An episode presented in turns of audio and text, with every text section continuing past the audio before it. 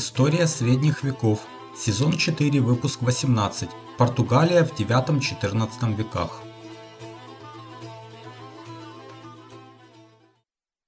Здравствуйте!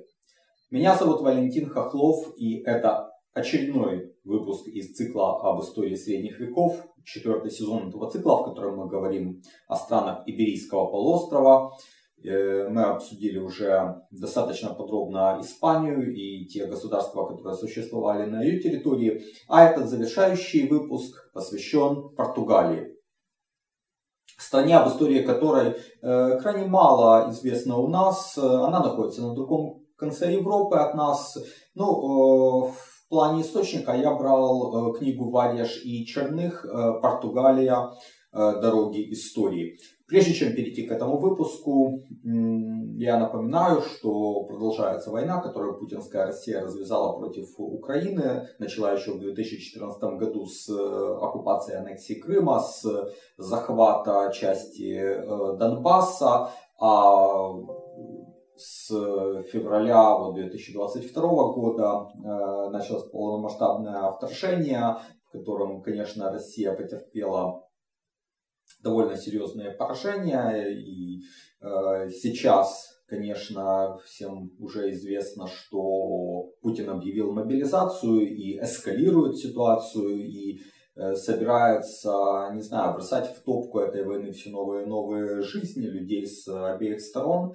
Э, это, конечно, ужасно, и мне приходится находиться вдали от дома, в более безопасных местах э, своей страны. Если у вас есть возможность и желание поддержать мою работу, то присоединяйтесь к моему сообществу на сайте patron, patron.com, касая VAL подчеркивание KHOKHLOV. И также подписывайтесь на мой канал в YouTube, который можно найти по моему имени Вэл Хохлов.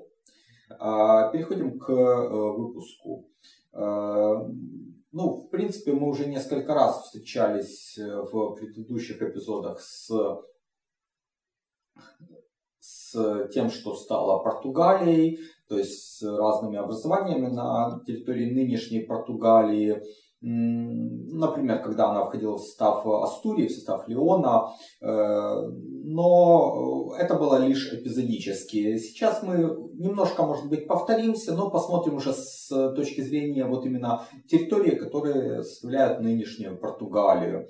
Э, ну, прежде всего, когда э, римляне пришли на Иберийский полуостров, конечно, они до этих земель добрались достаточно поздно. Они начали, конечно, с противоположного конца полуострова. Но когда вот уже римляне освоились на практически все территории полуострова, то э, то, что сейчас является Португалией, входила в состав э, провинции Лузитания. Иногда можно услышать вот и название Лузитания применительно к э, Португалии. Далее, э, когда пришли варвары, то вот север нынешней Португалии, равно как и испанская Галисия, это область, в которой поселились свевы и образовали там свое королевство. А, но это только самый север нынешней Португалии, а ее средняя часть и южная часть входили в королевство э, Вестготов. Но впоследствии, как вот вы знаете уже, э, Вестготы захватили и королевство Свевов. И, конечно же, тогда э, весь полуостров был под их властью. И это продолжалось до начала 8 века, а в 711-714 годах, опять же, как мы уже говорили, мавры захватили Иберийский полуостров, э, разбили, разгромили вестготов. Э, там часть земель вестготов они захватят позднее, но это то, что находится на юге нынешней Франции. Ну а весь Иберийский полуостров и, конечно же, вся территория нынешней Португалии уже вот в те годы э, подпадает под влияние мавров. То есть это вот к 714 году. Ну а дальше начинается э, очень слабая и неуверенная реконкиста с Астурии. Э, ну вот там первые короли мы их пропускаем, а вот то, что касается Португалии, это, пожалуй, а, Альфонс III, э, который правил в конце IX века. Э, вот он как раз предпринимает первую серьезную попытку уже покорить земли, отвоевать земли, которая входит в нынешнюю Португалию, потому что он к тому времени, ну и его предшественники, прочно закрепились и в Леоне, и в Галисии, то есть двигались от Астурии на, на запад и на юг. И вот как раз я так понимаю, из Галисии началось следующее движение на юг, естественно, в сторону нынешней Португалии, э, и довольно далеко продвинулись при Альфонсе III, потому что они дошли до реки Мандегу и города Каимбра. Это ну, где-то треть, как минимум, нынешней Португалии. И как раз вот в правлении этого короля в 868 году граф Вимара Переш ну или я его назвал в прошлый раз Вимарано Перес, потому что под этим именем он фигурирует у э, Варьеш и Черных, но все-таки в других источниках э, Вимара Переш. А Вимара, кстати говоря, имя может быть не непривычное, но это, насколько я понимаю, то же самое имя, что имя Гвемар тот же германский корень. Гвимар это имя мы встречали у лангобардов, и так звали, например, э, принцев Салерна, прям там их много было с таким именем. Так что имя Гвимар и, соответственно, Вимара не должно казаться чем-то странным для германцев, для германских племен племя не, э, имя не такое необычное. Так вот, Вимара Переш э, был тем знатным э, человеком, который участвовал в отвоевании этих земель, в частности, современного города Порто, который тогда назывался Порту Кале, и, соответственно, ему был пожалован этот город и графство соответствующее. И впоследствии от слова Портукалия и пошла, пошло название страны Португалия. Но на самом деле это было, наверное, не единственное графство на тот момент, потому что э, также есть сведения о том, что были графы Каимбры. Каимбра это южнее, чем Порта. И, соответственно, можно сказать, что, наверное, было как минимум два графства на территории нынешней Португалии. Собственно, Портукалия и Каимбра. Э, и э, вот эти графства, по всей видимости, входили в состав королевства Галисия. Понятно, что Галисия, Астурия, Леон, это все было под управлением одной семьи. Иногда там делились, иногда не делились, но вот формально графства входили в королевство Галисия. А, и э, мы видим более тесное переплетение португальской и галисийской знати, чем знати, допустим, других частей королевства. Да и территориально это естественно, потому что со стороны вот востока, со стороны Леона, в сторону Португалии, в сторону Галисии э, сложнее добираться, чем вот добираться из э, порта в Сантьяго де Компостела. Например, я как вот человек, который проехал это, это все сам лично, я имел возможность в этом убедиться, что в Сантьяго де Компостела гораздо проще попасть из порта, чем из Авиеда или Леона. Так что это все довольно естественно. А, конец 9 века, молодое графство Портокалия, правит Вимар Переш, затем правит его сын э, Лусидио, Люсидио. Есть версия, что он правит не сам, а совместно с Арменегильдо Гутьерресом, это граф Каимбры, галисийский аристократ, который вот э, получил графство Каимбры. Но затем почему-то Лусидио лишается прав на это графство, свое Португали, непонятно, неизвестно почему. Э, ясно только, что с 915 года там правит э, Мумадона Диаш, это дама, по всей видимости, внучка Вимара Переша, и какое-то время графство переходит в э, роду, ну вот ее и ее мужа, то есть потомков э, как раз этой пары. У них был внук Менда II Гонсалеш, который э, погиб. Это уже в X веке, конечно, ближе к концу. Ну и к тому времени его семья породнилась, причем, насколько я понимаю, аж по двум линиям, э, с потомками э, Лусидио Вимаранеша, то есть вот э, сына Вимаранеша. И таким образом вот это уже, поскольку семья породнилась, то где-то с 1008 года, с начала XI века, род Вимара Переш уже и по мужской линии он возвращается к управлению графством Портукалия.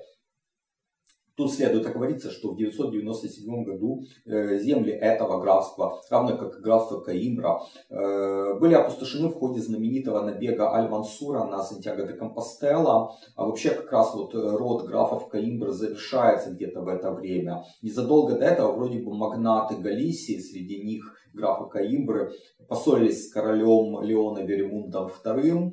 То ли они были изгнаны в итоге, то ли вот граф Каимбер погиб, а, а его сын или сыновья, не знаю, там было их несколько, может быть, а вроде бы они даже присоединились к Аль-Мансуру в его походе на Сантьяго. Но в любом случае, вот это был конец э, дома графов Каимбры. Э, и более того, эти земли на 70 лет вернулись под власть мусульман, то есть город Каимбра и прилегающие земли.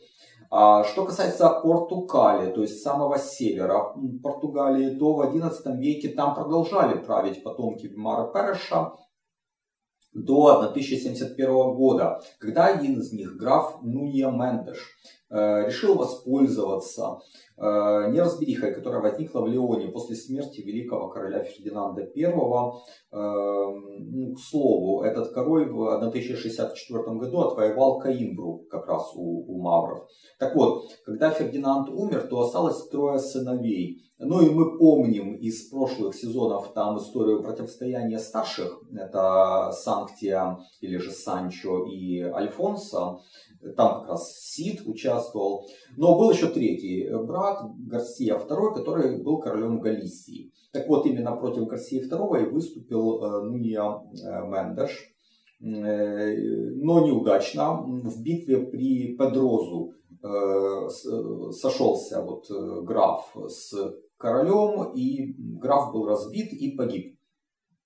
И так завершилась линия потомков Вимара Перша. А, впрочем, король Гарсия II тоже недолго правил в Галисии, потому что его старший брат а, Альфонс VI, который к тому времени уже правил прочно в Леоне, и э, Санктий, самый старший из братьев, уже погиб, то вот Альфонс пригласил младшего брата к себе и вероломно его заточил и правил уже всеми королевствами с тех пор сам.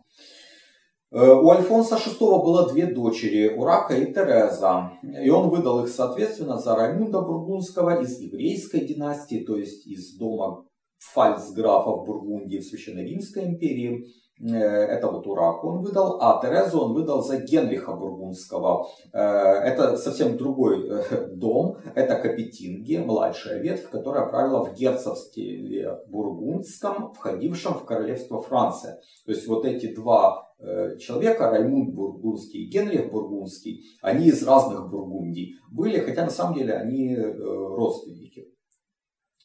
И старший Раймунд получил Галисию в управление, но опасаясь чрезмерного усиления влияния зятя, Альфонс VI э, передал, выделил вот эти графства португальские, то есть Портукали и Каимбру, и отдал их в управление Генриху Бургундскому как мужу э, Терезы. Ну, естественно, и Раймунд и Генрих правили по праву своих жен, по праву Раки и Терезы, а не как самостоятельные феодалы. И вот это вот э, пожалование Генриху Бургундскому графств Португалия и Каимбра случилось в 1096 году, и уже тогда условно можно говорить, что вот эти два старых графства образовали одно новое, которое мы будем называть графством Португалия, чтобы не путать со старым графством Португалия. А, граф Генрих честно выполнял свои вассальные обязанности по отношению к королю Альфонсу до самой его смерти в 1109 году. Однако после э, того, как король умер, в Лионе началась неразбериха. Ну, мы говорили об этом в выпуске номер 8. Э, Тереза и Генрих, видимо, решили воспользоваться этой неразберихой, чтобы получить как можно больше автономии для себя. То есть они действовали вполне оппортунистически.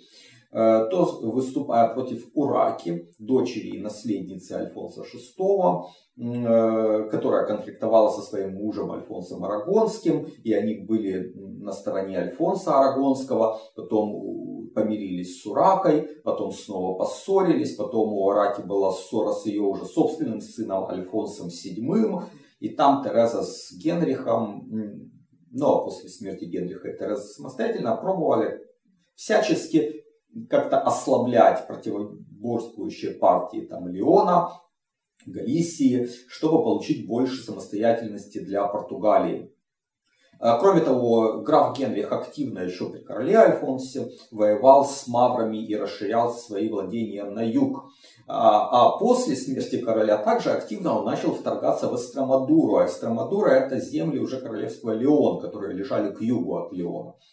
Э, и ну, в то время и Генрих, и пока был жив, и Тереза, они должны были на кого-то опереться в этой своей борьбе с королями. И они опирались на широкие слои населения своего графства, они активно жаловали городам фаралы. Фарал это то же самое примерно, что Фуэра в Испании. Генрих умер в 1112 году. Э, дальше правила Тереза, ну, продолжала править э, как графиня Португалии. Э, сначала вот она выступала против королевы Ураки, потом выступала против ее сына короля Альфонса VII, своего племянника. Но независимости ей добиться не удалось. А, она пробовала называть, к слову, себя королевой, но в конце концов вынуждена была принести э, ленную присягу королю Альфонсу VII в 1127 году. Но уже подрастал их с Генрихом сын. Его звали тоже Альфонс. Ну, будем называть его Альфонс Португальский э, чтобы не путать с его двоюродным братом, королем Альфонсом VII. И вот Альфонс Португальский не захотел подчиняться своему кузену. Он там э, в своем замке Э, Геморраиш э, э, укрепился, там у него были рыцари, которые его поддерживали, он начал жаловать фаралы самостоятельно, разбил в следующем, от 1128 году, верных матери воинов и стал править уже Португалией сам. А мать он отправил в один из замков, где та доживала уже свой век. А, но продолжал Альфонс Португальский ту же политику, что его родители. Он активно привлекал к себе всех, все сословия португальцев, э, жаловал активно фаралы и опирался на них в своей борьбе с королями Леона, ну, со своим кузеном королем Альфонсом VII. И в начале 30-х годов 12 века между ними шли активно местные стычки на границе. Но в 1135 году Альфонс VII объявил себя императором. И это дало ему возможность замириться с графом Португалии. Э, тот обратил свое внимание на мавров, более активно воевал с ними. И в 1139 году при Оурике одержал очень важную для Португалии победу, разбив объединенные силы альмаравидов. Там было пять армий во главе с эмиром Кордовы. Эта победа позволила ему довольно сильно расширить свои владения на юг, а также объявить себя королем Альфонсом I. По-португальски говорят Афоншу I. Альфонс VII с этим никак не хотел смириться. Э, но это было для него все-таки легче, потому что он был уже императором, и император мог иметь э, вассалом э, короля. Но о выходе из как бы подчинения речи пока не шло. А, в том же году был принят герб Португалии в честь как раз этой битвы при Оурике на серебряном щите, или там щите Аржан, а, пять а, малых щитов, эскучионов синего цвета, которые расположены крестом на каждом из этих щитов, пять серебряных гвоздей или серебряных бизантов, которые символизируют гвозди на теле Христа, и они располагались косым крестом. Это вот то, что стало основой герба Португалии и до ныне, только впоследствии к нему добавилась еще красная кайма, на которой располагались золотые кастильские замки. А затем Альфонс Португальский разбивает войско своего кузена Альфонса VII и вынуждает его искать мира уже на новых условиях, а именно признание Португалии королевством, которое было независимым от Леона. Это еще не окончательная независимость, так как Альфонс Португальский еще вассал Альфонса VII как императора. А также независимость Португалии еще никто не признал. И вот тогда новоиспеченный король обращается к папе Луцию II с просьбой признать его королем. Но сразу признания он от папы не получает. Папа продолжает именовать его герцогом. Лишь в 1179 году другой папа Александр III издал буллу, в которой признал Португалию королевством, а Альфонса I ее королем. Сделал, по-видимому, он это в ходе борьбы с другими претендентами на папский престол и желая ослабить влияние Леона и Кастилии. Э, так что 50-летняя борьба Альфонса I оказалась удачной, то есть он очень долго правил, и ему удалось добиться независимости Португалии и признания своего королевского статуса. И, э, возможно, это стало следствием вот счастливого стечения обстоятельств для него. Ну, то есть это его долгое правление, это его блестящие военные победы, ну и это благоприятная внешнеполитическая конъюнктура. Э, возможно, что если бы не было такого совпадения вот этих трех факторов, то Португалия независимости бы и не получила, и у нас э, не было бы двух государств на территории Иберийского полуострова поныне. Э, в долгое правление Альфонса I произошло еще одно ключевое событие в э, португальской истории. Это поколение средней части страны, в том числе взятие Лиссабона. Э, дело в том, что это все происходило в рамках Второго крестового похода. В 1144 году мусульмане отбили у христиан Эдессу в Святой Земле. И в Европе началась подготовка ко Второму крестовому походу. А, в нем участвовали многие рыцари из разных стран, в том числе из Англии и Нормандии. И вот оттуда они решили морем добираться, причем кружным путем вокруг Европы. Они отплыли в 1147 году, в мае, и э, через там, э, месяц прибыли в Порто. И тогда Альфонс I э, попросил их помочь ему здесь, потому что здесь тоже неверные, здесь тоже мусульмане, зачем плыть в Святую Землю, если это все можно сделать ближе, тем более получить можно щедрую награду от новоиспеченного короля. Мы многое знаем о вот этом, этой части Второго крестового похода. Кстати говоря, единственной успешной его части, благодаря тому, что там присутствовал некий английский клирик Осберн, и он написал рукопись завоевания Лиссабона. Э, эта рукопись была найдена в XIX веке, и это было поистине чудо. То есть люди, которые ее нашли, они сначала подумали, что это позднейшая подделка, потому что в 19 веке найти летопись середины 12 века это казалось ну, просто нереальным. Но тем не менее выяснилось, что это настоящая э, рукопись. Э, и в ней описывалось, описывались события вот от мая 1147 до, по-моему, середины 1148 года. В частности, э, осада Лиссабона началась в июле 1147 года, продолжалась 17 э, недель. То есть вот осенью, по-моему, конец октября, начало ноября, э, правитель города предложил город сдать на хороших условиях для его жителей, чтобы им сохранили имущество. В принципе, эти условия вроде как приняли, но крестоносцы своего слова не сдержали, и город был разграблен.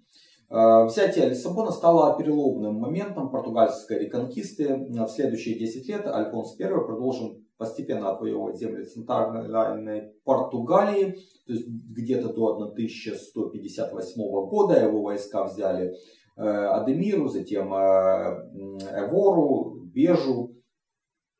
То есть такие вот довольно важные города этой части страны. Э, но уже в 1161 году Аль-Махады, которые прибыли из Африки для противостояния христианам, то есть вот эти новые арабские племена, сумели потеснить португальцев, э, и Эвора вновь была потеряна. Здесь на историческую сцену выходит э, рыцарь э, Жиралду Бесстрашный. Это вот такой португальский Эльсид. Очень напоминает вот как бы своими поступками, своей храбростью, отвагой. Он хорошо знал арабский язык, он мог проникнуть в стан врага, смело боролся с мусульманами. И вот именно благодаря этому Жиралду осенью 1165 года э, христиане отвоевывают Эвору обратно.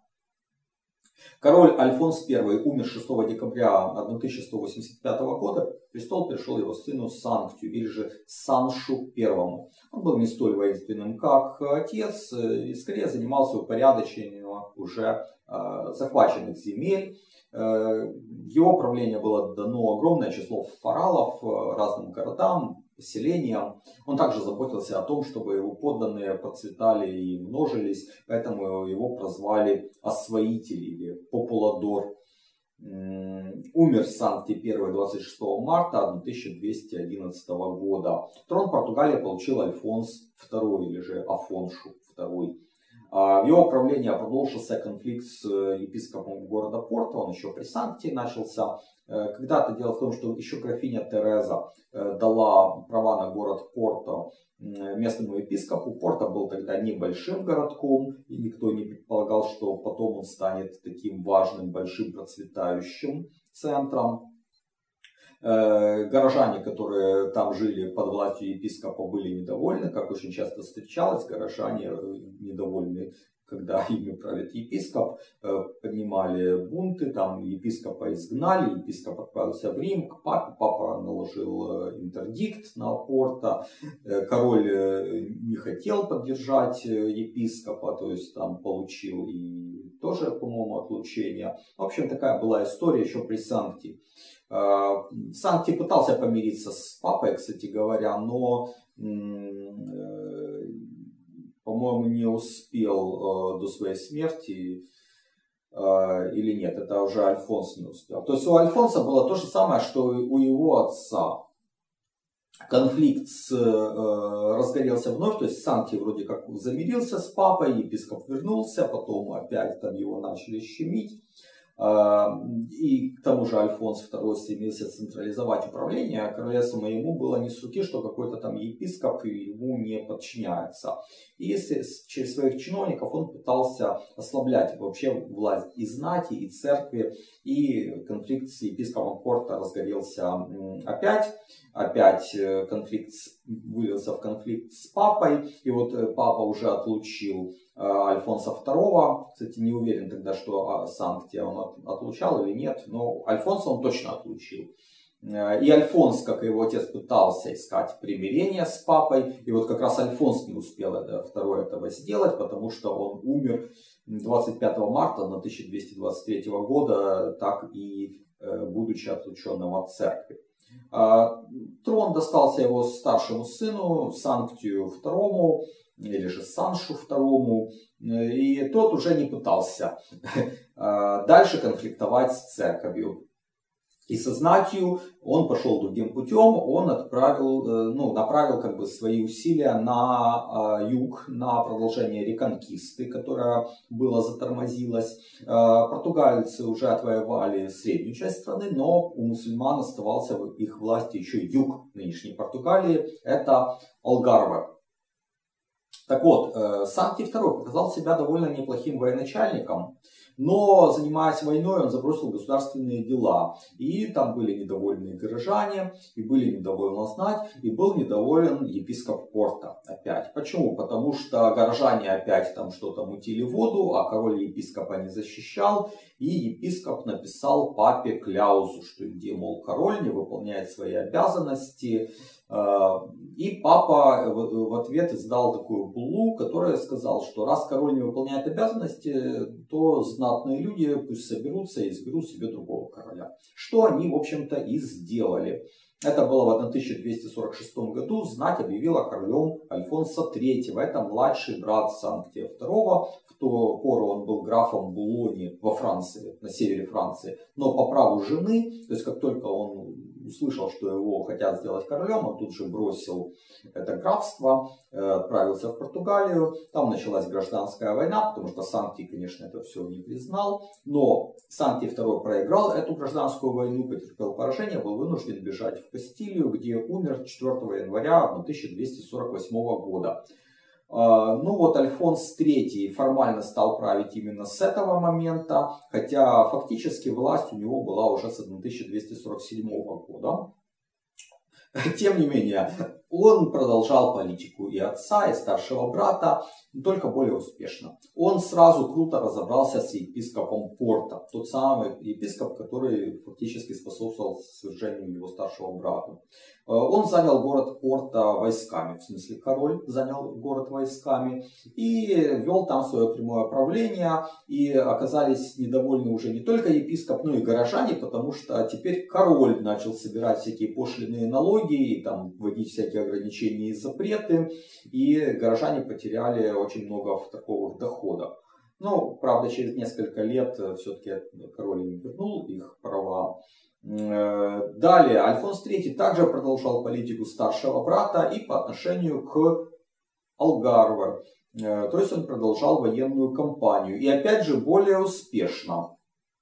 Именно с его именем связаны наиболее значительные успехи. Правда, к тому времени мавры уже сильно ослабели, потому что э, король Леона и Кастилии Фердинанд III очень успешно к тому времени проводил свою реконкисту. Он завоевал и Кордову, и Севилью к 1248 году. И поэтому мавры, конечно, уже не составляли такой какой-то большой силы. И пользуясь этим, Альфонс III в 1249-1250 годах полностью покоряет Алгарва Э, то есть реконкиста в Португалии полностью завершается, все земли отвоеваны. В 1250 году э, король объявляет себя королем Португалии и Алгарве.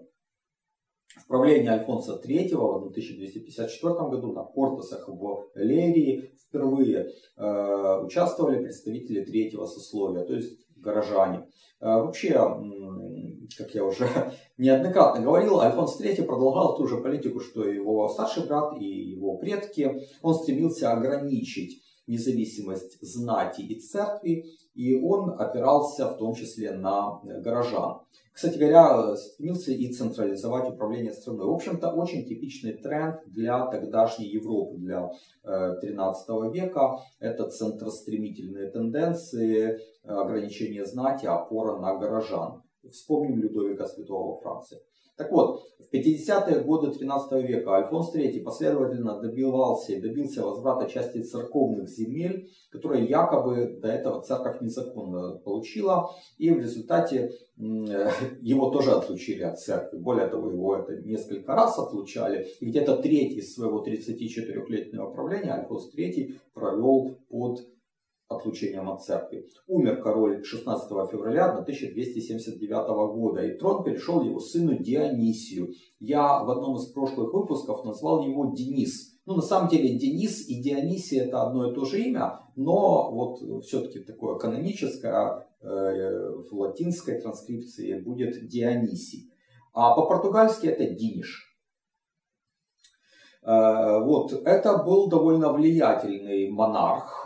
Его можно было бы, может быть, в чем-то сравнить с Людовиком Святым, его там э, более ранним современником.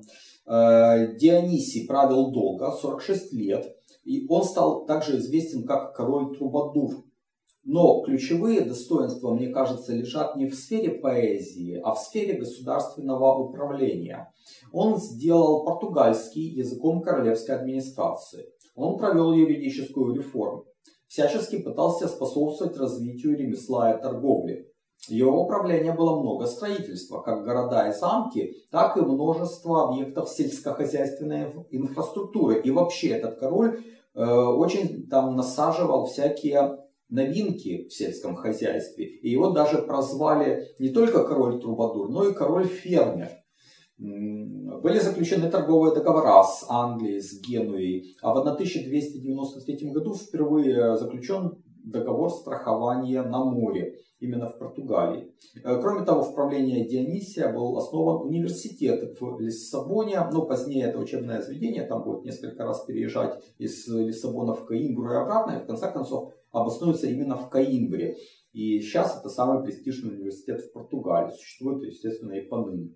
А, сохранились некоторые любопытные факты о том, как выглядел этот э, человек. Э, он был не очень высоким, где-то 165 сантиметров. Но для того времени это не маленький рост, э, может быть средний или чуть ниже среднего, потому что люди тогда были ниже, чем сейчас. У него были рыжеватые волосы, возможно, это наследие по материнской линии, то ли от Гагенштауфенов, то ли от плантагенетов, потому что он был, как и потомком, ну, по материнской линии Фридриха II, императора, и Генриха II, короля Англии. Э, вот, возможно, от кого-то из них э, такие рыжеватые волосы он получил. Э, был очень крепкого здоровья. Хотя он постоянно ездил по стране, но до конца жизни он сохранил полностью все свои зубы, что даже по нынешним временам редкость, не говоря уже о средневековье. Умер он 7 января 1325 года. Ему наследовал его сын Альфонс IV. И правление уже Альфонса IV, это 14 век, нельзя назвать счастливым. Он был законным сыном. Но отец его не очень любил, потому что любимым сыном Дионисия был Альфонсо Санчес. Это незаконнорожденный сын, сводный брат, соответственно, короля Альфонса IV. И королю пришлось побороться со своим сводным братом за, за власть. Он изгнал его за пределы Португалии. Но тем не менее, потом они помирились, там жили уже мирно. Но хуже, в 1348 году в Португалии, как и в другие страны Европы, пришла черная смерть. Вот эта грандиозная эпидемия чумы, которая ознаменовала конец процветания высокого средневековья, началась уже эпоха позднего средневековья с ее относительным упадком. Европа обезлюдила, начались войны, начались там, ну, неблагополучия всякие. А, и у короля еще вдобавок к этому и начались проблемы в его собственной семье. У него был сын и наследник Петр I, который завел любовницу Инес де Кастро. Он очень любил эту женщину, у нее были от нее незаконнорожденные сыновья. А, а вот законнорожденный сын, первенец Петра, э, это э, Фердинанд, внук короля Дионисия, он имел слабое здоровье. И поэтому король, э, короля Альфонса IV, прошу прощения, внук. Так вот, король Альфонс IV, опасаясь за как бы, будущее своей, своей династии, он приказал убить Инес де Кастро, и э, сын Петр, разумеется, был сильно разгневан. Когда король Альфонс IV умер 28 мая 1357 года, Петр приходит к власти. Петр I или Педро Э, первый.